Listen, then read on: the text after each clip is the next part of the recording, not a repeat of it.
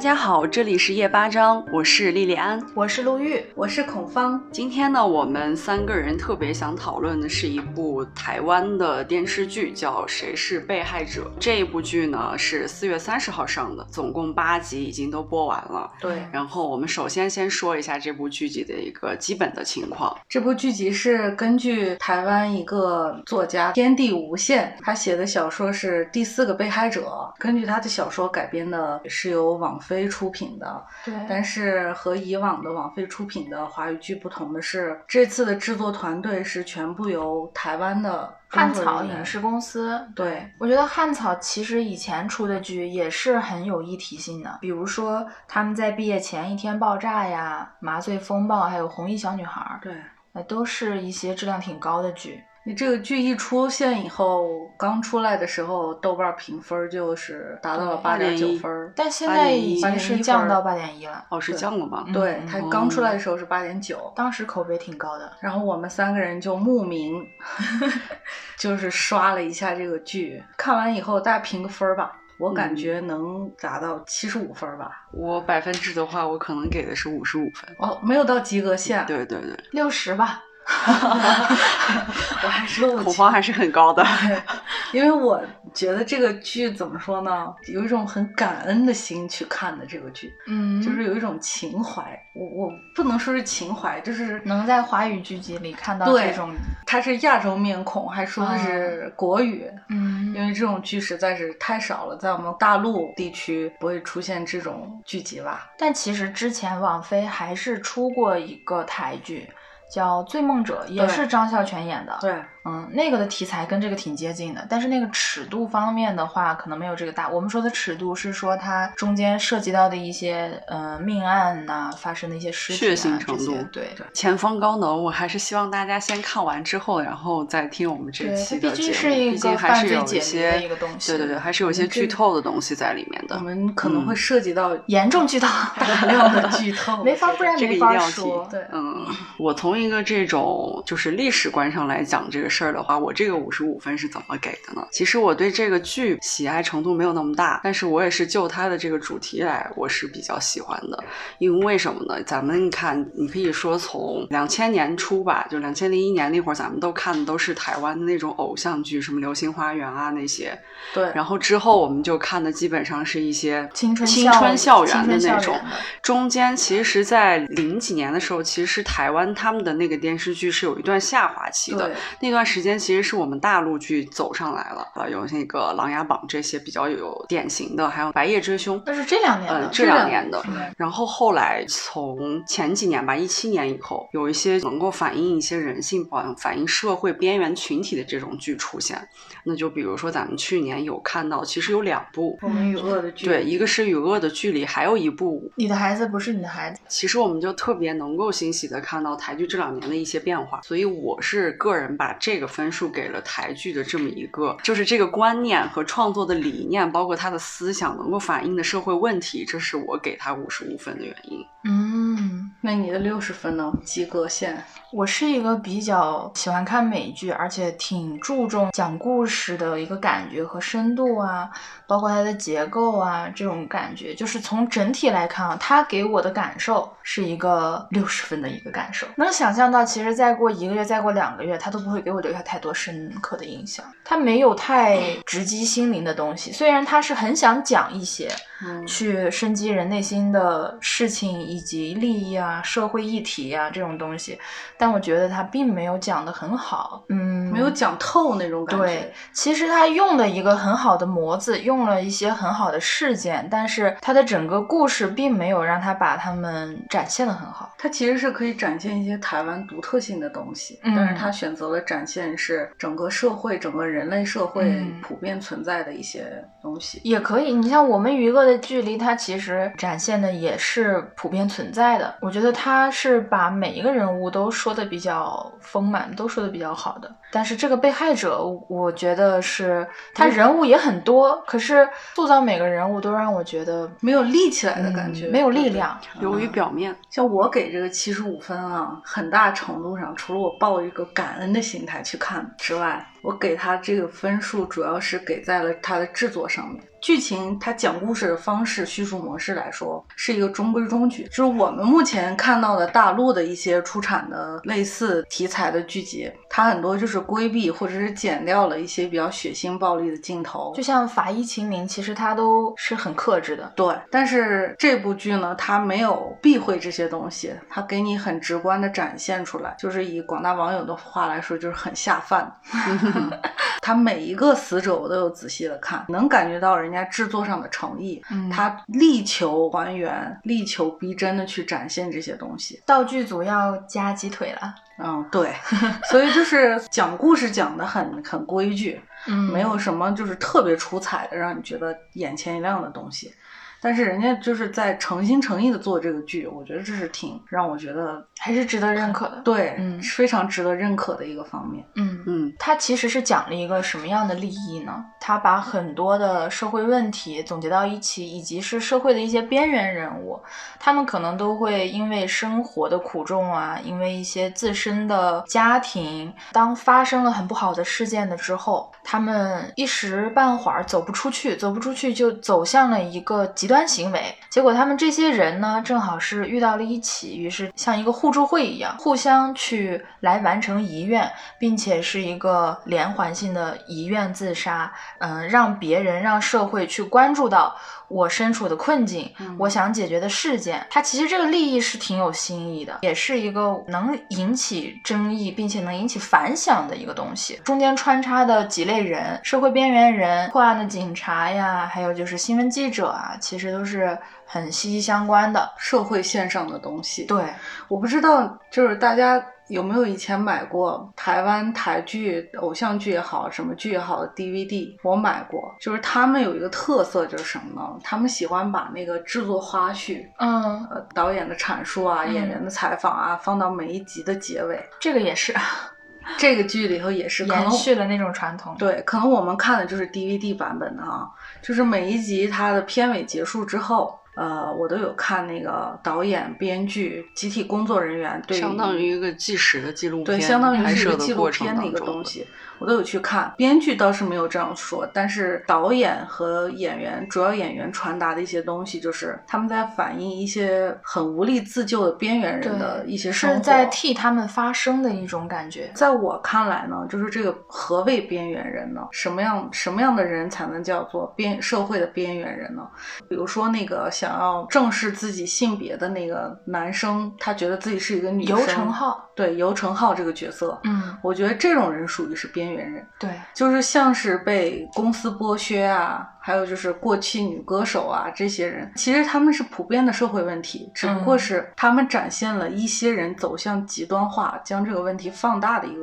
一个一个结果。嗯，就是我们可能都会遇到这个问题，但是我们没有走到那一步。那这个问题是存在还是不存在呢？是存在的。他想要表达的边缘人，他并没有完全的展示出来。大家看的时候可能会在这个这个地方觉得看的不够过瘾，嗯，就是感觉好像是他就要挠到那个地方了，但是又没有准确的挠到那个地方的感觉。对对对，除了这个方面，其实还有很多方面他没有做到一个极致，哪怕是在某一个方面在深挖也好，就是他好像是每一个井里头打了一一桶水啊，啊、兑到了一个盆儿里。对，但是你 没有感觉好像是你看到了深层次的东西。嗯它可能也是主要是为了破案、解谜、破案、悬疑这个这个题材来服务。他们其实更像是整个故事的线索，对，线索人物。只不过就是他讲了一个破案的故事。嗯，对，嗯，这些人恰巧是这些人而已，是这样的。关于我是觉得他的导演和编剧是过于注重这个形式上的东西。嗯，有一就是他有一环一环的，但是他中间的核儿很难受，让别人觉得很缺点什么东西，对就是挖的其实很浅。对，他没有真正的、全面的、深入的展现他想要表达那个利益，所以嗯我们就觉得怎么看都觉得不过瘾。其实关于利益，我们之后会在整个把这个剧讨论完之后，会再深度的讨论一下他想表达的一些东西，以及他表现的到底是怎么样，以及我们觉得能延展出去的，我们人看待我们自身的价值，以及对待自己生命的一个自由权，他想讨论的这些问题，我们之后来讨论。我想请孔方先从他职业上面的一个角度，就是剧作方面来讨论一下文本层面的东西。嗯，就是这个原著小说啊，我们是穷尽了洪荒之力再去找了。本来想说是买人家的原著书来看，但是需要付台币，就是没有看成。看那个导演花絮的时候，导演也有说。呃，这个剧不是完全按照那个小说来改编的，好像是差别挺大的。差别挺大的。这个剧呢，故事情节方面来讲，其实它是一个比较规矩、比较传统的一个叙述模式。看的好像是有几条线、几条线，其实它就也是一个主线加副线、副线推主线的一个一个剧集。比如说第一集，我给你展现一个未完待续的一个案子，或者是始终不能解决的一个一个一个线头一样的东西。那在这个剧。里头就是江小梦和方一任的关系，嗯，那接下来的一集、二集、三集、四集，可以把它看成是以主线延展出来的副线，副线和主线息息相关，继续推动主线的发展，就是这样的一个一个故事情节。那具体故事我就不说了啊，但是就是我觉得比较完整的故事线是女记者的那一条线，它交代的比较清楚。我其实重点想说的是，呃，她在人物设置方面的东西，就是人设方面，就我们在。写一个剧本的时候，写一个人的时候，不是说我把这个人写出来就好。你首先写人的时候，你要先写他的前史，你要先写他从这个剧开始，从这个故事开始之前他发生了什么事情，导致他变成了这样的一个人。他以后做的这一些选择，是否和他之前变成这个人的原因是相辅相成，是合情合理的？从这一方面来讲的话，我觉得。这就有点太普遍了。嗯，一个悲情式的英雄，然后他智商很高，他情商很低，或者是他有别的方面的缺陷，然后其实是一个讨巧的人物。对他以拯救者的方式形式来出现在这个里头，我们可以把他看成是方一任，也可以把他看成是女记者，或者是所有人。就是他在这个里头，他想要走这个路线，但是他没有很好的利用这个路线来走。就说方一任这个角色啊。就他一出来的时候，他就是有一些人格上的障碍，他无法跟人正常的交流。雅斯伯格，雅斯伯格症就是他反映出来那种感觉，就是你觉得这人就是个神经病。那他变成这样的一个人是为什么呢？其实没有交代。我个人认为他是没有交代清楚的。其实这个如果要是深入做下去的话，是一个挺有意思的故事。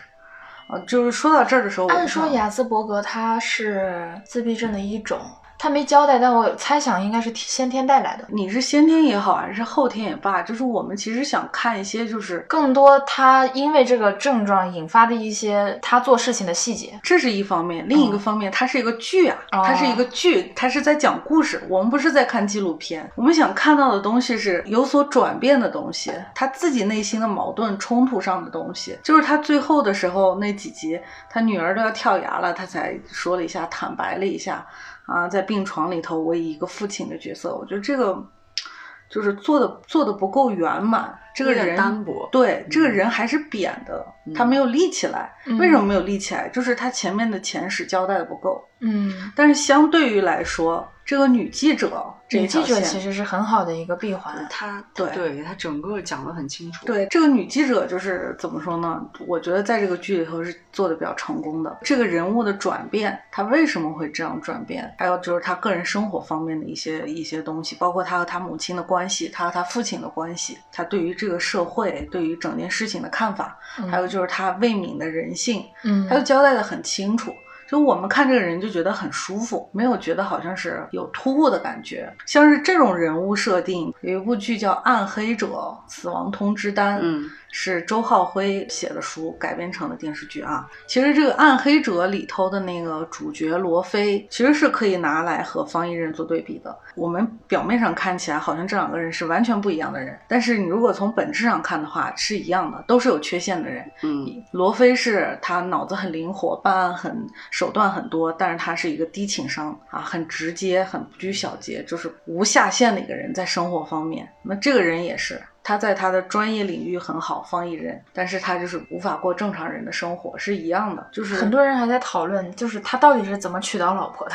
对怎么找到的工作？对，就是这些东西你讲讲出来嘛。嗯，我觉得把这些东西给它铺满了，铺满了以后，你就会觉得这个人是活的。你比如说美剧这两年比较火的那个医疗剧《良医》，莫非这个自闭症小孩啊，就是他怎么找到的工作，又牵出来了另一个对他很好的老医生，嗯，啊，怎么样去帮助他？他身边遇到的什么贵人？对，其实这是一个很好的能加入到辅线里的东西，他没有。再一个就是我对于方一任这个人物来讲，就是我看的时候觉得很不过瘾的一点就是什么呢？你比如说良医，嗯或者是你比如说呃豪斯医生嗯，啊，别是学法医，对，嗯是学法医，别对我撒谎。这些美剧里头的人物，嗯，包括那个《犯罪心理》这部嗯剧，我一直在追，里头的那个天才博士，就是这些人，他们有一个共同特点，就是在他们的专业领域都是很牛逼的人。嗯你别管生活里头他是个什么样的人，他可能就是不会跟人相处，嗯他可能就是一个生活中的像我们说的挫男一样的人啊，交不到女朋友，不敢跟女性说话，这种不能和人正常交流的这种人。但是这种类型的剧，它会很大篇幅来展现这个人他在专业领域的东西。我们看的就是这个。我们看方一任，他是一个见识科的专家，他是一个他们那个小组里头的领头人。那他在这个剧里头，他要发挥他的特长啊，利用他的知识，他的高智商来破案，来先人一步看穿你们的这些玄机，这个才好看，这才好玩。这个人物在剧里头，他反而是剧情在带动他。嗯，就是好像是剧在追着他跑，哪儿发生什么事儿他才过去看。他没有一个主导剧情的一个作用，他没起到这个作用。每次都是发生案件以后，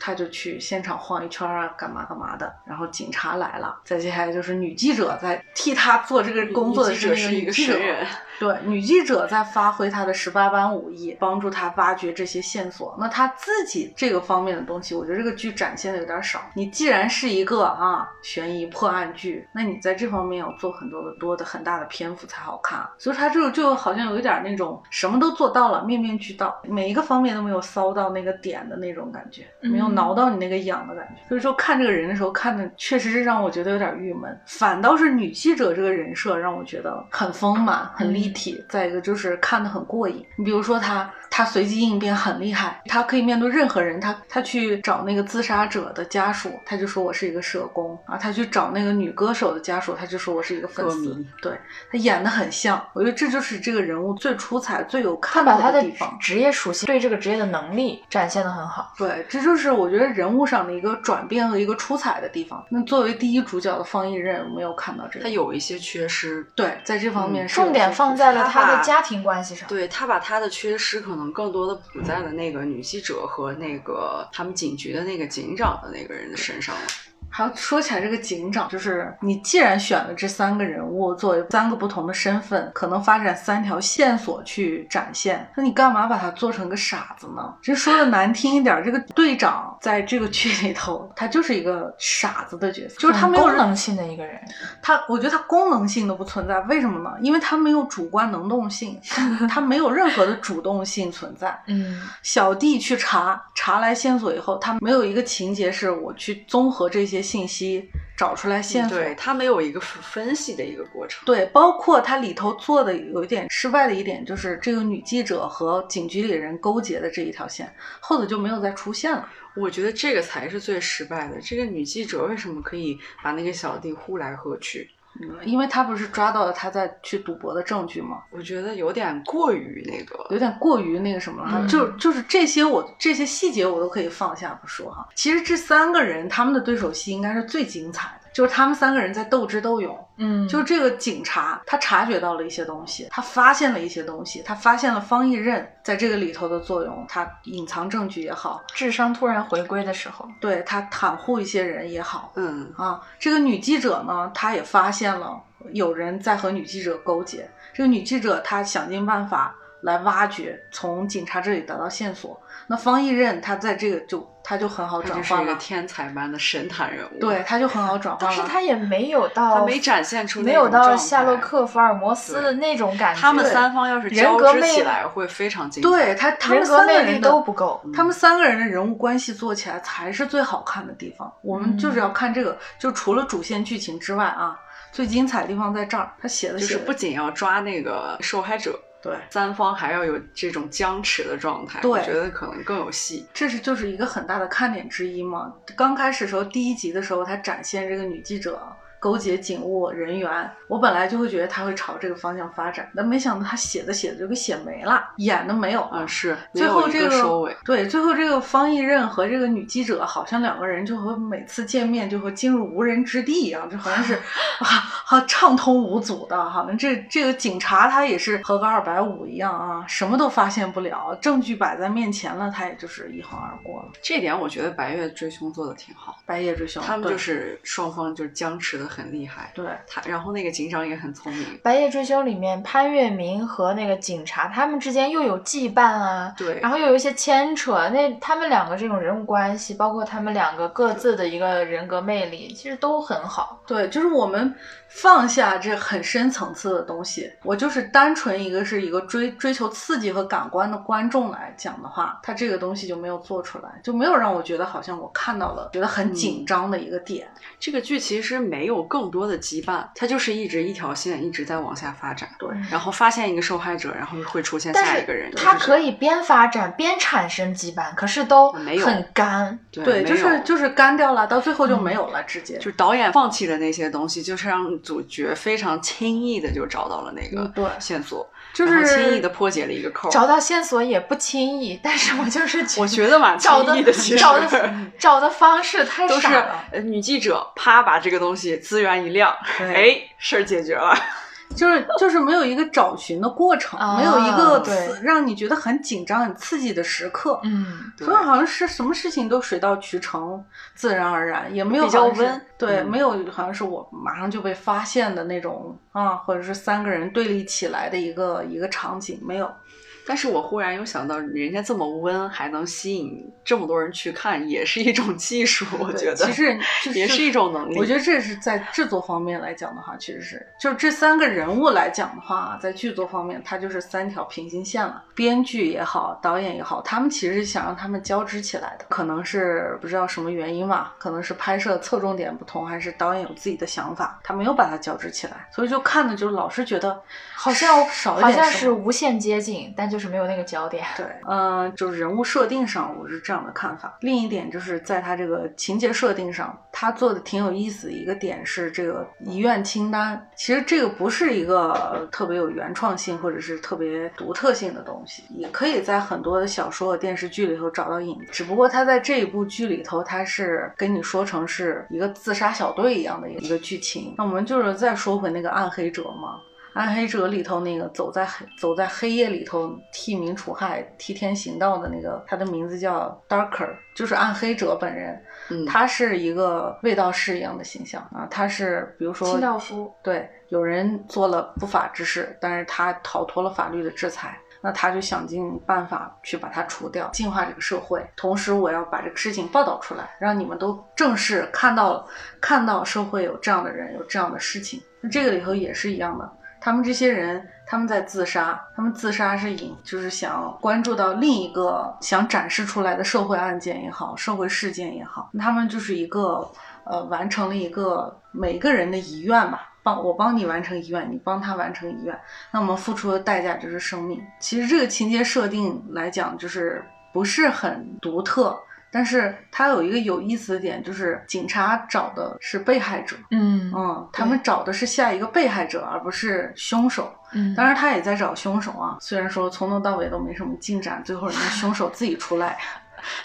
才才发现那个人是凶手。忽然觉得好弱啊。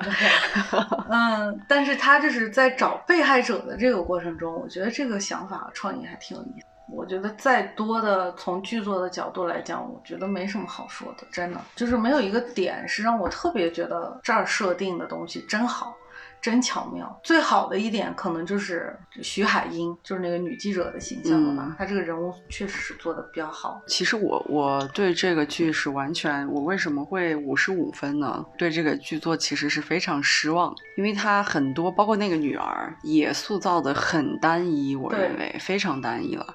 就是这个女儿，我觉得甚至到最后她跳崖的时候，我都感觉她有点不太懂事儿，是也就是她的前世没有交代清楚。你说你的母亲没没有告诉过你的父亲是不是有这种自闭啊，或者是这样的情况？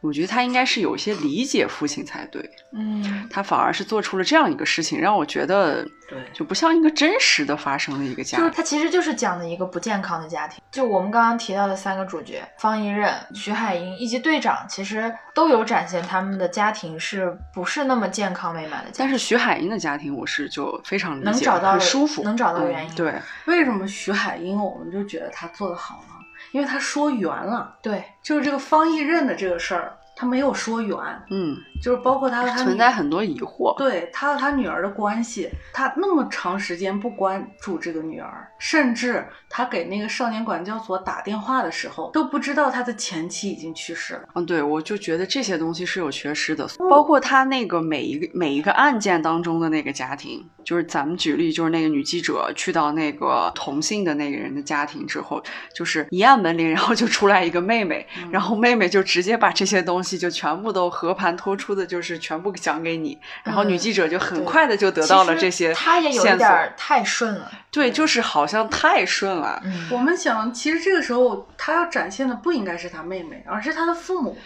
对，父母从父母后来是有出面，有出面，但是就是只形成了一个功能性人物的状态。对，但是我就是说，就是我的意思就是说，你在这个地方不要出现他妹妹的话，出现是他父母，他父母的纠结、矛盾和欲言又止，孩子的生命已经去已经消失掉了，但是他们还是一种不认可的状态，这是我们想要看到的，我们就能理解了。这个孩，这个男孩，他处在了一个什么样的社会环境、家庭环境，他的人生的矛盾里头，包括方一任和他女儿的关系也好，他之前那么多的信息的缺失啊，不知道他去酒店去当陪酒的小姐。当他比对出来这个指纹是他女儿的时候，他的反应那样的激烈，就让我们觉得有点不能够自圆其说了。嗯因为那样，他展现，他给我们展现的是一个很关心女儿的父亲的形象，就是我很关注这个事儿，我很想把我的女儿找出来，我很想爱她。但是实质上给人的感觉是他的母亲和母亲带着女儿好像离家出走对似的感觉，但是就是感觉是为什么呢？就是你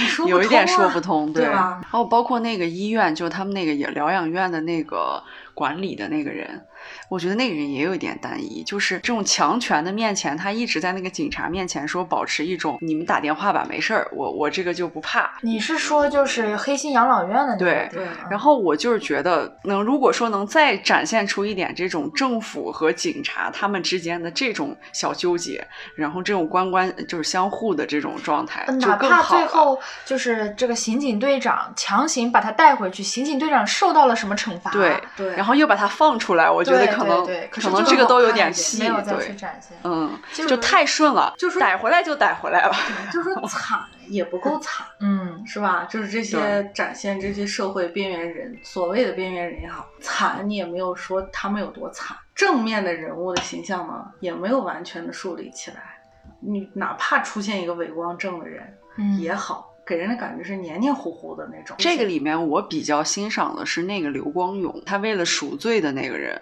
我觉得那个人是全的。这个刘光勇是是他年少十七岁的时候，未成年的时候，嗯杀死了一个女孩的父亲。嗯嗯，然后他在呃，他这个事情一直他心里头的解不开的结，他，一直是有忏悔的。对他背负了一辈子的内疚，于是他选择在进入这个自杀小队之后，他选择结束自己生命。以剧中人的说法是换得一些人生活上的平静。是因为他有一天去那个他把人家那个人杀掉的那个女儿的那个饭店嘛，然后那个女儿说她死了，我就心里好受一点，于是这个他不就想自杀？既然大家说到了每个人物的前史交代的问题，我我觉得这也是问题最大的一部分。而且我觉得是目前，嗯，这里面几个主要人物好像是在互相比惨，他们的前史就是在互相比惨。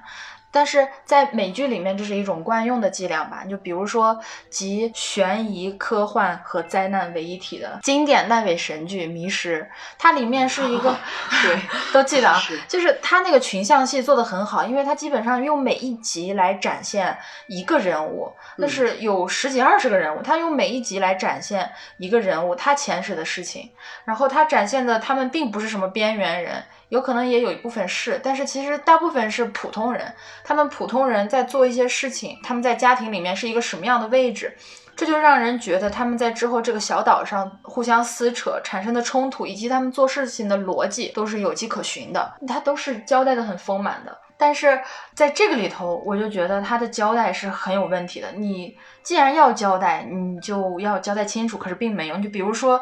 刑警队长，还是要说到刑警队长，因为它里面其实就是讲了一个父权的缺失嘛，就父亲的一个缺失。方毅任是那个缺失掉的父亲，然后徐海英是缺失了父亲，然后他又想把这个这个同一个问题惯用到刑警队长身上，所以专门让他打电话呀、打好几通电话说，呃，你回不回来参加儿子的什么什么东西？我没有时间，我没有办法，也是给他塑造了一个他也是缺失的一个角度，但是他的这个形象跟方一任就重复了，同时他还是一个正常的人格，而且最后你像他老婆推着他儿子来找他呀这一段，但我觉得放在这个人物身上完全是废的，因为他并没有产生一个我很忏悔，我很难过，对剧情有一些什么推动吗？我做出了一些什么事情来挽回、来弥补？对我，我在剧情中我的哪些想法，因为我的老婆孩子对我的一个态度，让我产生了改变，有一个人物的一个转变啊，人物弧弧光弧光啊，什么这种都没有。我觉得他的这一条家庭线交代的就是废的。嗯，对，不对我我很赞同这一点，就是那一那一个片段让我觉得还很突兀，就是怎么说呢？交代的很刻意，嗯，怎么说呢？就还是老问题，嗯，就是他们呃每一个每一个井里头都打了一口水，但是他没有深入去挖掘这个东西，或者是他没有做出来两个有典型，或者一个哪怕有一个有典型性的东西，人物的情感、人物的转变，并没有表现出来。还有就是，我觉得他们既然你是一个要破案的，而且你要讲的是一个环环相扣的故事，又破案又悬疑，还有鉴识科啊，鉴识科甚至是你主角的一个身份。那破案的细节，我觉得他交代的就是太随便了。对，你比如说，嗯，重头戏就是女记者，她一开始是去撬方一任的车，这个我真的完全没有办法接受。我都可以接受她像柯南一样拿个衣架子去把黑衣组织的车给撬开，我不能接受就是你叫来了一个开锁公司，然后开锁公司根本都不问你是不是车主，不需要你出示任何东西，我说撬就撬了。台湾的车这么好偷的吗？就是这个东西真的我我没有办法接受，太太随便了。然后还有就是包括他中间其实让方一任发现他的女儿江小梦跟每一个案件都有关系，最重要的道具蜡烛，他是在死了第三个人，发现第三个被害者之后，他去倒回去从第二个案发现场以及第一个案发现场去找这个蜡烛，嗯这也是我不能接受的地方。他竟然能从好几天前第一个案发现场那个旅馆外面的马路中间去发现这个蜡烛，难道没有人去清扫这个马路，也没有人没有车过，没有人过吗？在马路中间，他去捡起这一截蜡烛，这个道具的出现我没有办法接受，他的处理方式都很随便，就是为了去发现而发现。嗯，就刻意安了一个，对，还有就是在那个江小梦出现的这个情况，这个这个江小梦这个人物哈、处理的有点太糙的一个一个人物。因为什么呢？他其实是主线，他其实是靠近主线的一个人物，每一个副线里头都有他的身影存在，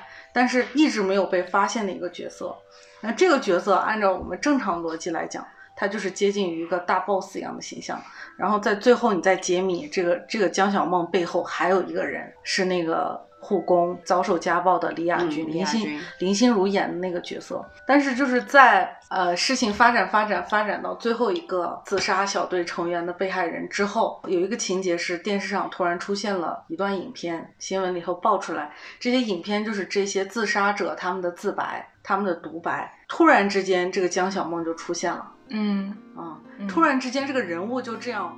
活生生的出现在。好的，以上就是《谁是被害者》的上半场节目，欢迎持续关注夜八章，收听下半场。